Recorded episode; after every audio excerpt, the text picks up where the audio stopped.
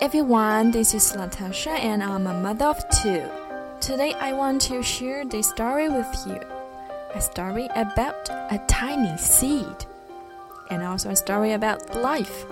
Maybe your life, maybe my life, or maybe everyone's life. The Tiny Seed by Eric Carle. It is autumn. A strong wind is blowing. It blows flower seeds high in the air and carries them far across the land. One of the seeds is tiny, smaller than any of the others. Will it be able to keep up with the others? And where are they all going? One of the seeds flies higher than the others. Up, up it goes. It flies too high, and the sun's hot rays burn it up.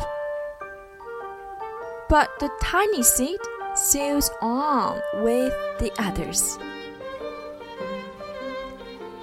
Another seed lands on a tall and icy mountain. The ice never melts and the seed cannot grow. The rest of the seeds fly on. But the tiny seed does not go as fast as the others. Now they fly over the ocean. One seed falls into the water and drowns. The others sail on with the wind. But the tiny seed does not go as high as the others. One seed drifts down onto the desert. It is hot and dry, and the seed cannot grow. Now the tiny seed is flying very low, but the wind pushes it on with the others. Finally, the wind stops and the seeds fall gently down on the ground. A bird comes by and eats one seed. The tiny seed is not eaten. It is so small and the bird does not see it. Now it is winter. After the long trip, the seeds settle down. They look just as if they are going to sleep in the earth. Snow falls and covers them like a soft white blanket. A hungry mouse that also lives in the ground eats a seed for his lunch. But the tiny seed lies very still, and the mouse does not see it. Now it is spring. After a few months, the snow has melted. It is really spring. Birds fly by, the sun shines, rain falls. The seeds grow so round and full, they start to burst open a little. Now they are not seeds anymore, they are plants. First, they send roots down into the earth. Then their little stems and leaves begin to grow up toward the sun and air. There's another plant that grows much faster than the new little plants. It is a big fat weed, and it takes all the sunlight and the rain away from one of the small new plants. And that little plant dies. The tiny seed hasn't begun to grow yet. It will be too late. Hurry! But finally, it too starts to grow into a plant. The warm weather also brings the children out to play.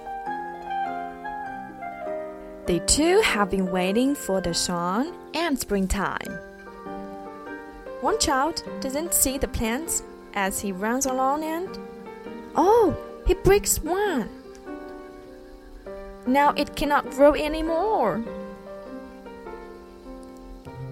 The tiny plant that grew from the tiny seed is growing fast. But its neighbor grows even faster. Before the tiny plant has three leaves, the other plant has seven. And look, a bud. And now, even a flower. But what's happening? First, there are footsteps. Then a shadow looms over them. Then hand reaches down and breaks off the flower. A boy has picked the flower to give to a friend. It is summer. Now the tiny plant from the tiny seed is all alone. It grows on and on. It doesn't stop. The sun shines on it and the rain waters it. It has many leaves. It grows taller and taller. It is taller than the people. It is taller than the trees. It is taller than the houses. And now a flower grows on it. People come from far and near to look at this flower. It is the tallest flower they have ever seen. It is a giant flower. All summer long, the birds and bees and butterflies come visiting. They've never seen such a big and beautiful flower. Now it is autumn again. The days grow shorter and nights grow cooler and the wind carries yellow and red leaves past the flower. Some petals drop from the giant flower and they sail along with the bright leaves over the land and down to the ground. The wind blows harder. The flower has lost almost all of its petals. It sways and bends away from the wind but the wind grows stronger and shakes the flower. Once more, the wind shakes the flower. And this time, the flower seed pod opens. Out come many tiny seeds that quickly sail far away on the wind. The end.